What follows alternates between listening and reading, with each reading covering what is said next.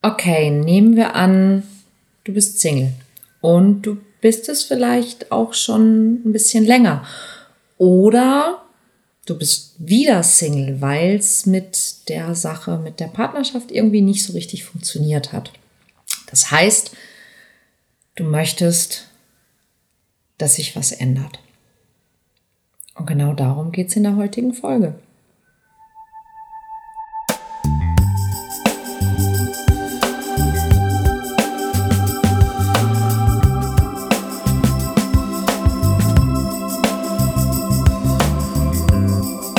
Kontaktvoll, der Podcast fürs Herz.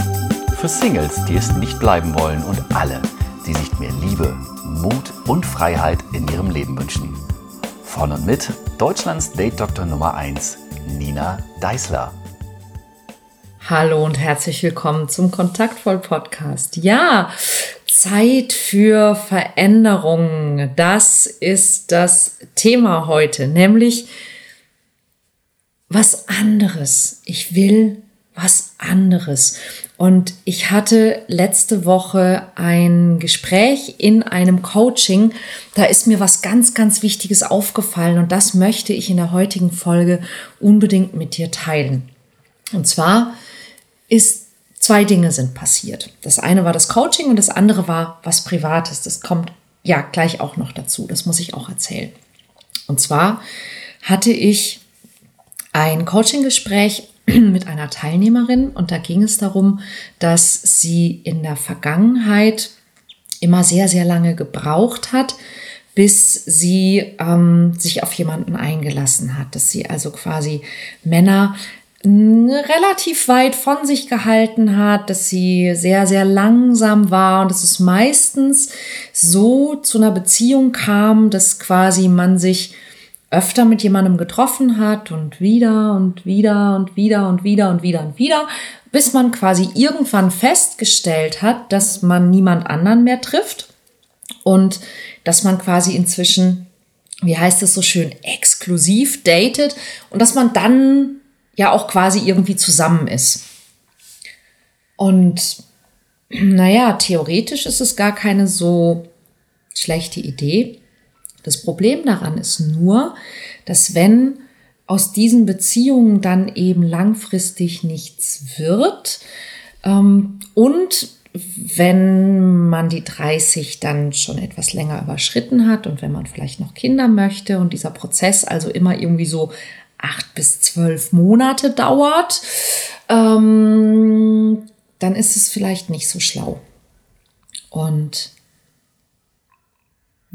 Vielleicht geht es dir ähnlich. Vielleicht hast du auch so etwas, wo du sagst, so ist es immer und so mache ich es immer. Wenn das aber bisher nicht den Erfolg gebracht hat, den du dir wünschst, dann wäre es vielleicht gut, wenn du was anders machst. Und wir haben ja Gründe, ja, das ist, was ich heute so gerne mit dir besprechen möchte. Auch diese Teilnehmerin hat ganz sicher Gründe dafür, dass sie das bisher so gemacht hat. Und einer der Gründe war, ähm, wenn du bei anderen Menschen in deiner Umgebung Partnerschaftsverhalten siehst, Beziehungen siehst, wo du sagst, boah, da hätte ich aber keinen Bock drauf, dann möchtest du das natürlich nicht. Das heißt, du versuchst dich auf irgendeine Art und Weise davor zu bewahren, dass du eine schlechte Beziehung hast oder dass du eine Beziehung hast, in der du deine Freiheit verlierst. Und das ist ja auch so ein ganz, ganz typisches Missverständnis. Ja, viele Singles sagen, naja, ich bin zwar Single, ja, äh, oder äh, ich hätte gerne eine Beziehung, aber ich habe auch Angst, meine Freiheit zu verlieren. Hallo, wichtige Info ich würde, wenn ich mir einen Partner wünsche, dann würde ich mir jemanden wünschen und ich würde nur jemanden nehmen, der mich mag. Ich würde jemanden nehmen, der ähnliche Werte hat wie ich. Ich würde jemanden nehmen, der ähnliche Ziele hat wie ich. Ich würde jemanden nehmen, mit dem ich vorher besprochen habe, was ich gut finde und was mir wichtig ist. und der mit mir bespricht, was er oder sie gut findet und was ihm oder ihr wichtig ist. Und dann würde ich diese beiden Dinge abgleichen, ob die zusammenpassen. Und dann kann man eine Partnerschaft eingehen. Ja? Aber wenn ich, wenn ich Dinge immer und immer wieder so mache, wie ich sie früher schon gemacht habe und wie sie früher schon nicht dahin geführt haben, wo ich sie gerne hätte, würde ich es nicht machen. Und ähm, ich habe in meinem, in meinem ähm, Newsletter vorletzte Woche diesen Vergleich gebracht mit dem Garten. Ja, es heißt ja immer, ja, man muss ja an der Beziehung auch arbeiten. Und, und ich finde dieses Wort arbeiten so nervig, ja, weil ich weiß genau, kein Mensch will an seiner Beziehung arbeiten. Ja, nicht mal ich. Ich finde an einer Beziehung arbeiten, alleine, alleine der Satz, ja, der macht mich schon wahnsinnig. Ja, ich will nicht an meiner Beziehung arbeiten. Aber was ich immer wieder merke, ist, dass eine Beziehung so ein bisschen mit einem Garten vergleichbar ist. Ja, in einem Garten musst du auch arbeiten. Du musst diesen Garten pflegen. Aber wenn du diesen Garten pflegst, dann ist dieser Garten auch schön. Und ganz, also mir macht tatsächlich Gartenarbeit auf viele Arten und Weisen wirklich Spaß. Ich mag das, Blumen irgendwo einzubuddeln und dann zu sehen, wie die wachsen und blühen und, und größer werden. Ich finde das total toll. Ja, und, ähm, und natürlich muss man auch manchmal Unkraut zupfen. Und ja, manchmal macht es nicht so viel Spaß. Aber ich weiß ja, wofür ich das mache. Ja?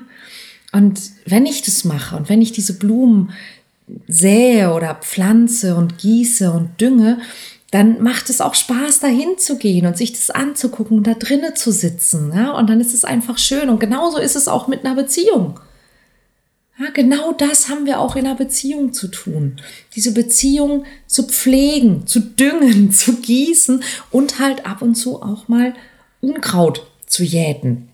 Ja, und ähm, dann ist uns aufgefallen in diesem Gespräch, dass sie eben versucht hat, quasi nicht eine Beziehung zu haben, wie zum Beispiel ihre Eltern eine hatten. Und ich glaube, das geht ganz vielen Menschen so. Deshalb war mir das so, ging mir das nicht mehr aus dem Kopf. Und ich habe gesagt, ich muss euch das im Podcast erzählen, weil die meisten von uns haben, ohne dass sie das merken, die Eltern quasi als Vorbild oder auch Anti-Vorbild für so geht Beziehung und so sieht Beziehung aus. Und manchmal, wenn zum Beispiel auch wenn die Eltern wirklich toll sind und vielleicht auch die Beziehung besonders harmonisch ist, dann denkt man, ich muss genau das auch hinkriegen, ich muss genau das auch schaffen. Was man dabei aber vergisst, ist, dass vielleicht, wenn die Beziehung der Eltern gut ist, dass, dass man die Beziehung der Eltern ja nur kennt, seit man zwei, drei, vier, fünf Jahre alt ist.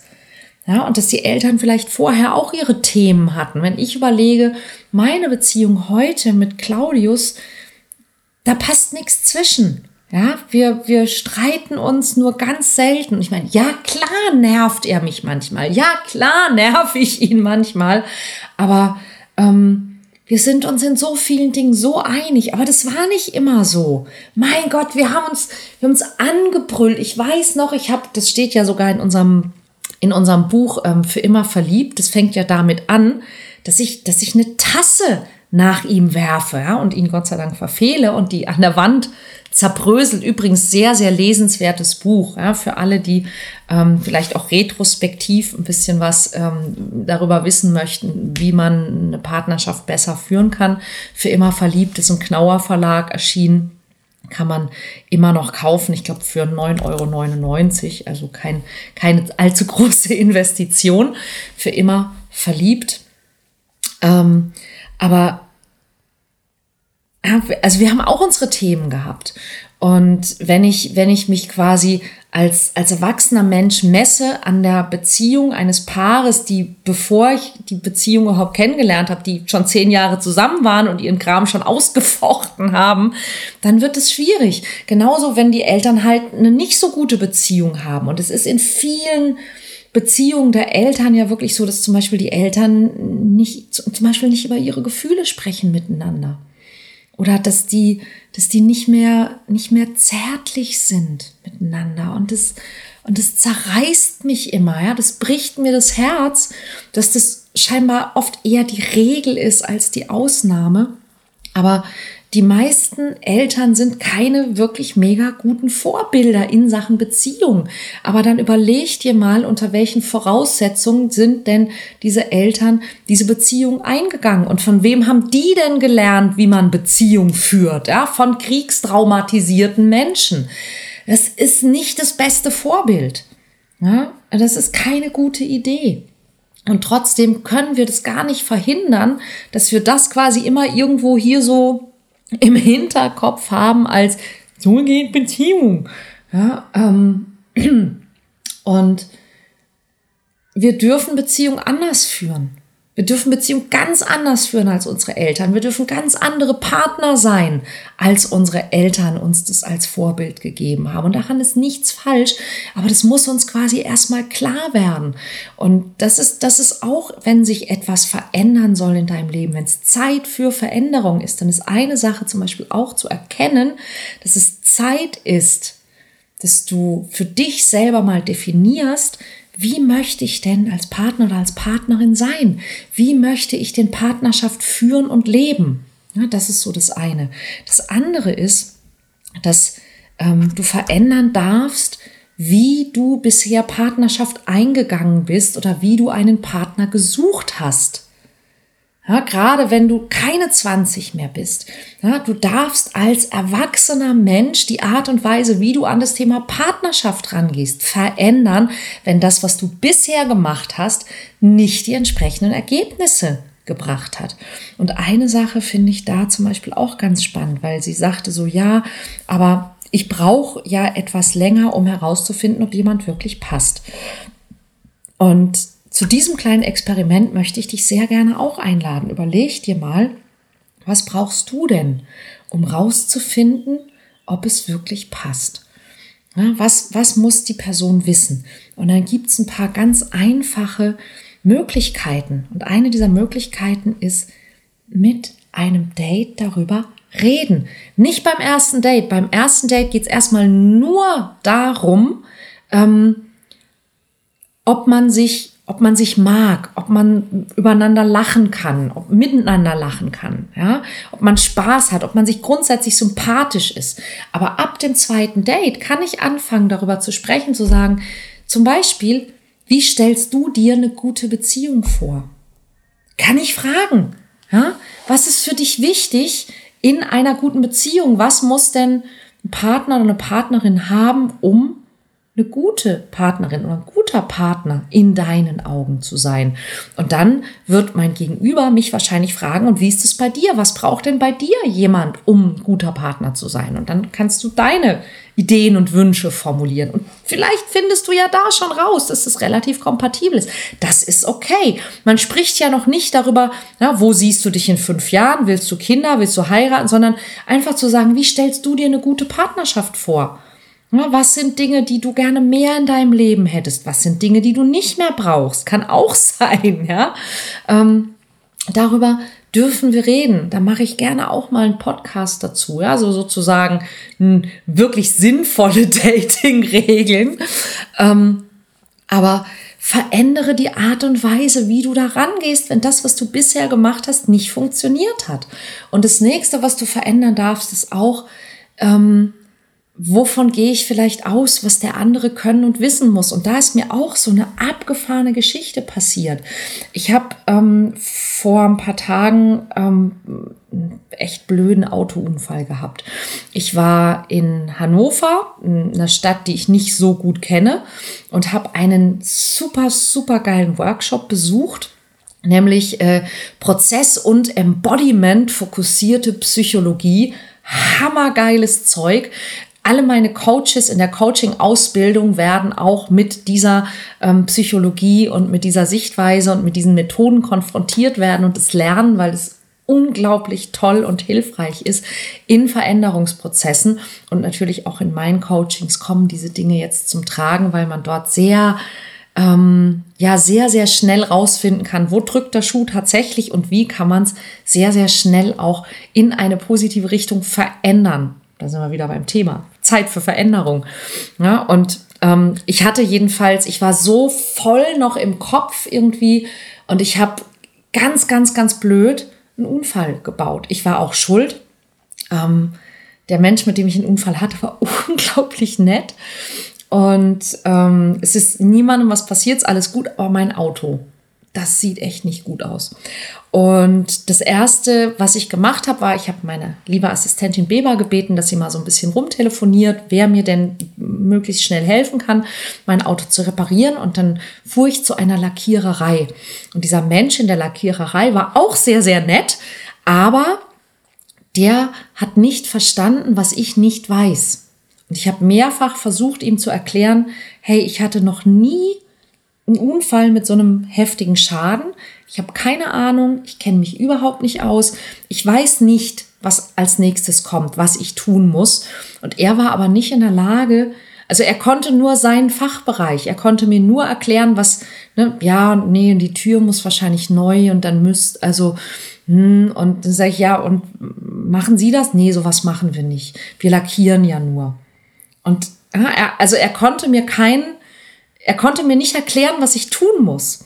Und ich musste ihm quasi so jeden Wurm aus der Nase ziehen, bis ich dann raus hatte, okay, also ähm, die Versicherungen müssen, erstmal muss ein Gutachten wahrscheinlich gemacht werden, dann sagt mir die Versicherung, ob sie den Schaden äh, übernehmen und reparieren und wie viel und so weiter und so weiter. Dann gibt es Werkstätten, die mit der Versicherung zusammenarbeiten. Ich könnte aber auch meine eigene haben. Ich kann mir auch das Geld auszahlen lassen und es drauf ankommen lassen und so weiter und so weiter. Das habe ich alles innerhalb von zwei Tagen in mehreren Telefonaten dann alles erfahren.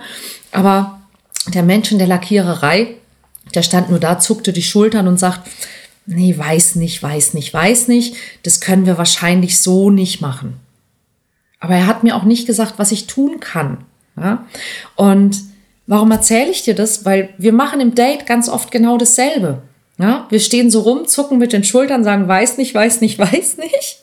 Aber wir geben dem Date nicht die Chance, uns ein gutes Date zu machen oder eine, eine gute Partnerschaftsanbahnung zu machen, weil wir einfach hoffen, sozusagen, wir hoffen, der andere hat unser heimliches Drehbuch gelesen und verhält sich dementsprechend.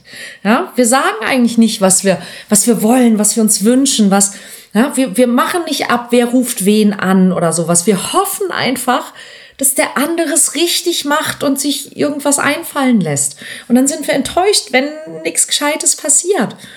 Und das ist mir aufgefallen, ja, dass wir, dass wir oft uns nicht auch nicht bemühen, die Sprache des anderen zu sprechen oder zu verstehen und dass wir nicht gut darin sind zu kommunizieren, zum Beispiel was wir können und was wir nicht können.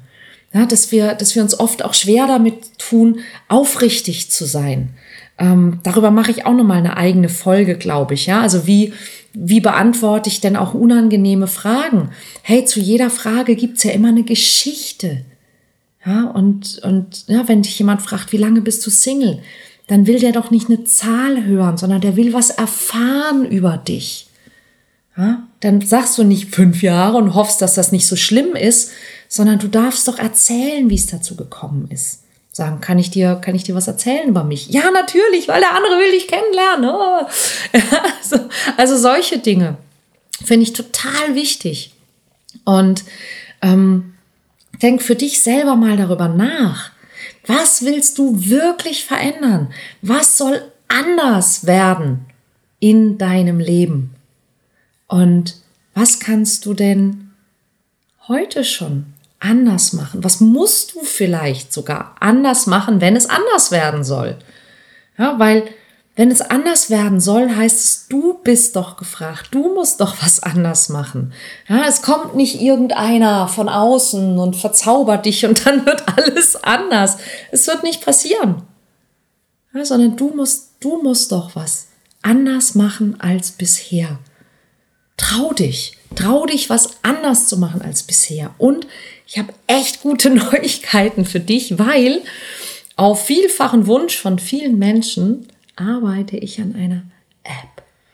Und in dieser App wird es ein vollkommen kostenloses Programm geben. Es wird natürlich auch ein kostenpflichtiges Programm geben, aber es wird ein Programm geben, das vollkommen kostenlos sein wird und dir ein paar richtig, richtig, richtig gute Inputs geben wird, was du verändern kannst, was du tun kannst, weil definitiv ist eine Sache klar, du kannst Liebe nicht erzwingen. Aber du kannst ganz, ganz viel dafür tun, dass Liebe möglich wird.